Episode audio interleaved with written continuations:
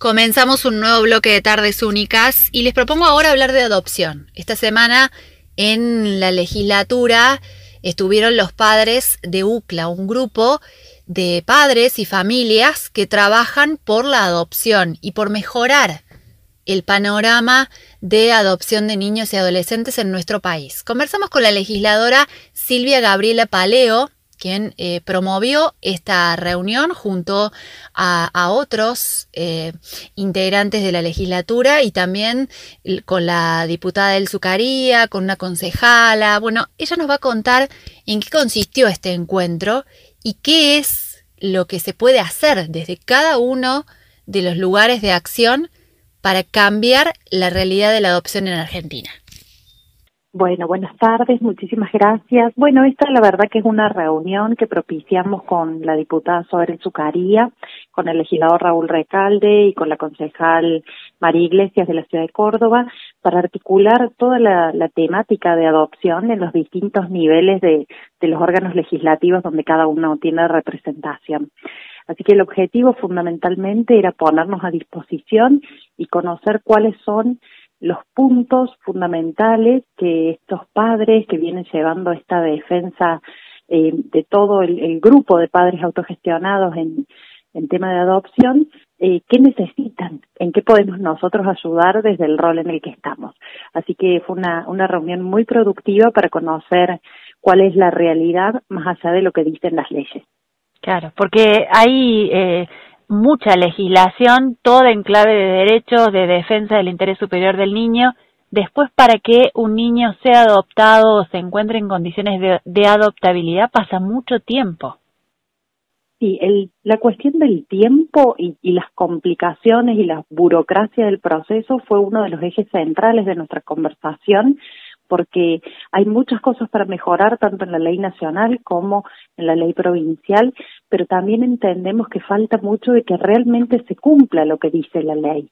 No es solo mejorar las leyes que tenemos, sino que la realidad se pueda adecuar a esos plazos. Por ejemplo, el plazo de los 180 días que no se está cumpliendo y que a veces los procesos son muy largos hasta que el niño pueda estar en, en condición de adoptabilidad, ¿no? Entonces, bueno, ¿cómo hacer para simplificar ese proceso? Por supuesto, resguardando todos los recaudos que hay que tener y siempre pensando en la importancia de que el eje de la cuestión es proteger a esos niños y niñas, ¿no? Y adolescentes también, que muchas veces esperan muchos años para poder lograr eh, avanzar en este proceso. Y, y se da esta situación eh, angustiante de que tenemos muchos eh, padres y madres que quieren adoptar y muchos niños que están esperando y están esperando como en dos polos opuestos y el proceso en el medio se hace tan complejo que no se logra avanzar.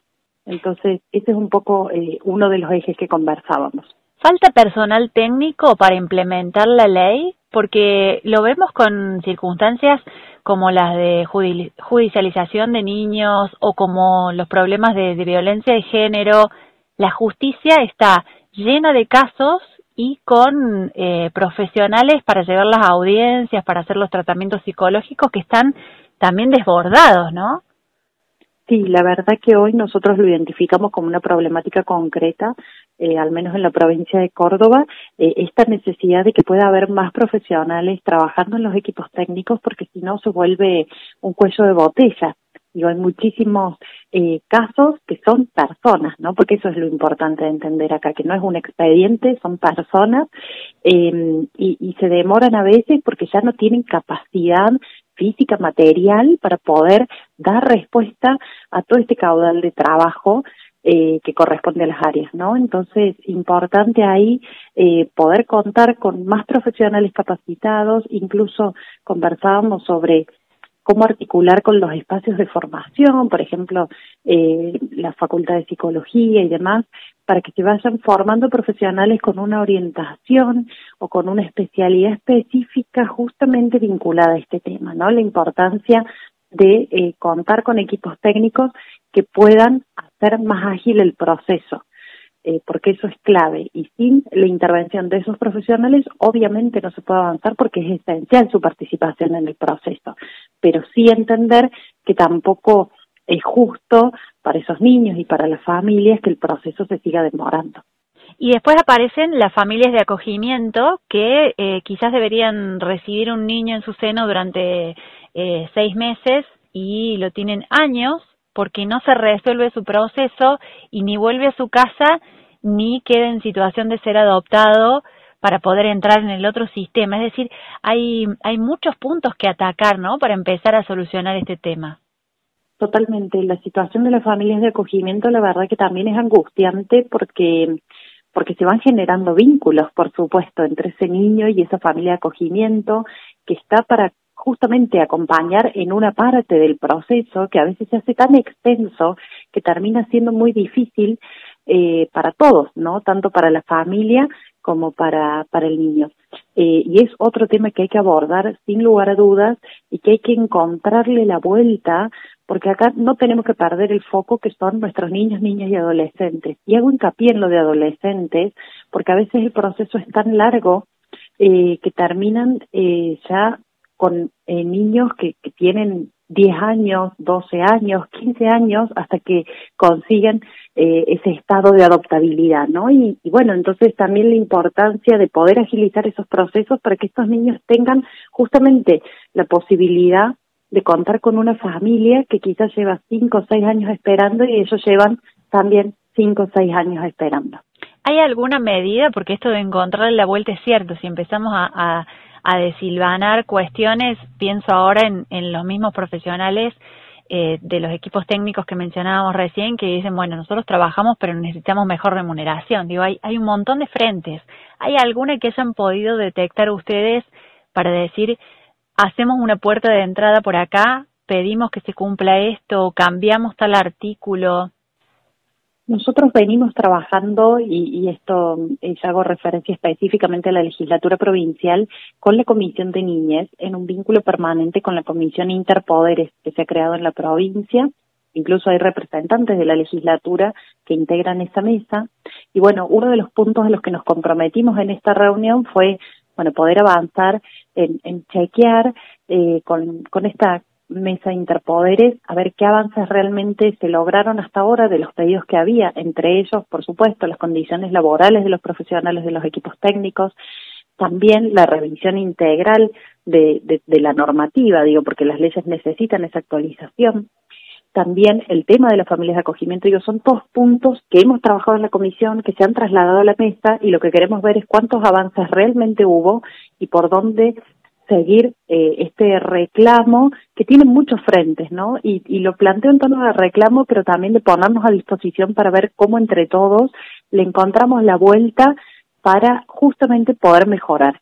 Eh, y en eso yo creo que es, un, es clave el rol también de las familias, ¿no? Por eso la importancia de esta reunión que tuvimos con quienes están día a día y ellos mismos acompañando a otras familias que están transitando situaciones equivalentes. En ese sentido, destaco el rol eh, de la mesa de interpoderes como un espacio donde está la defensoría, donde hay representantes del sistema judicial, donde están representantes del ejecutivo, de la CENAF, eh, también de la legislatura, porque no no hay una única solución, no depende de un único factor, no es solo una cuestión de leyes, no es solo una cuestión de presupuesto, digo hay que articular esas soluciones. Y también lo conversábamos con, con la diputada de Zucaría de la posibilidad de ver cómo va avanzando los proyectos que tienen a nivel nacional en el Congreso eh, y que la ley de Córdoba también pueda adecuarse a, si todo sale bien, una reforma en la ley nacional también. ¿Hay datos de cuántas familias en Córdoba están esperando poder adoptar? ¿De cuántos niños o adolescentes están en ese proceso de espera también? Porque es interesante conocer también, muchas veces los relevamientos fallan y lo vemos, por ejemplo, con discapacidad, ¿no? No, no aparece la discapacidad en el censo y un montón de cuestiones y después es difícil pensar políticas públicas si no tenemos números. Totalmente. Yo la verdad que no no los tengo aquí, pero sé que desde desde UCLA los tienen y también en, en la mesa y bueno, después eh, los acerco, por supuesto, para que lo puedas compartir con la audiencia y demás y tomar dimensión de que cada uno de esos números, como decía antes, representan personas, ¿no? Niños, niñas, adolescentes y familias que están esperando y por eso la importancia también de, de poder acelerar los procesos tal como pasa en materia de discapacidad, y bien lo señalabas Laura, eh, la importancia de, de primero conocer nuestra realidad y poder visibilizarla y poder pensar respuestas y soluciones y que no todo eh, sea burocracia, sino que podamos pensar respuestas reales. Claro, y muchos de los relevamientos los está haciendo la propia ciudadanía, los grupos y las organizaciones, en lugar de, de que haya un punto de reunir datos desde el Estado.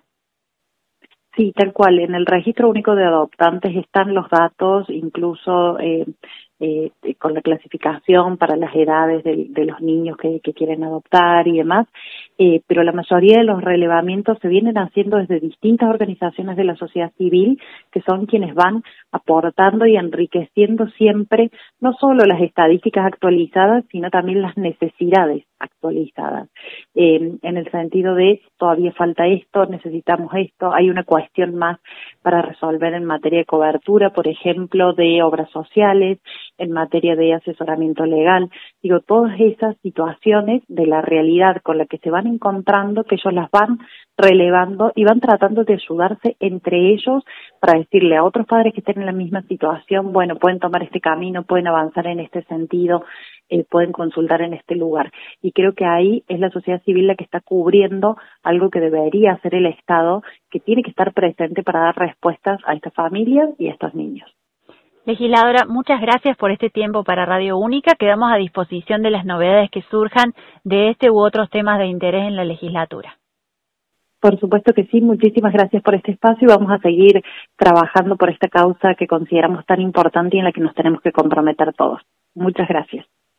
Así pasó por tardes únicas la legisladora Silvia Gabriela Paleo. Con ella hablamos sobre adopción y sobre los pasos que se están dando en la legislatura cordobesa para abordar este tema. Detrás de cada número, detrás de cada caso, hay una vida y hay, por el otro lado, en el otro polo, una familia que quisiera resguardar a ese niño y adolescente.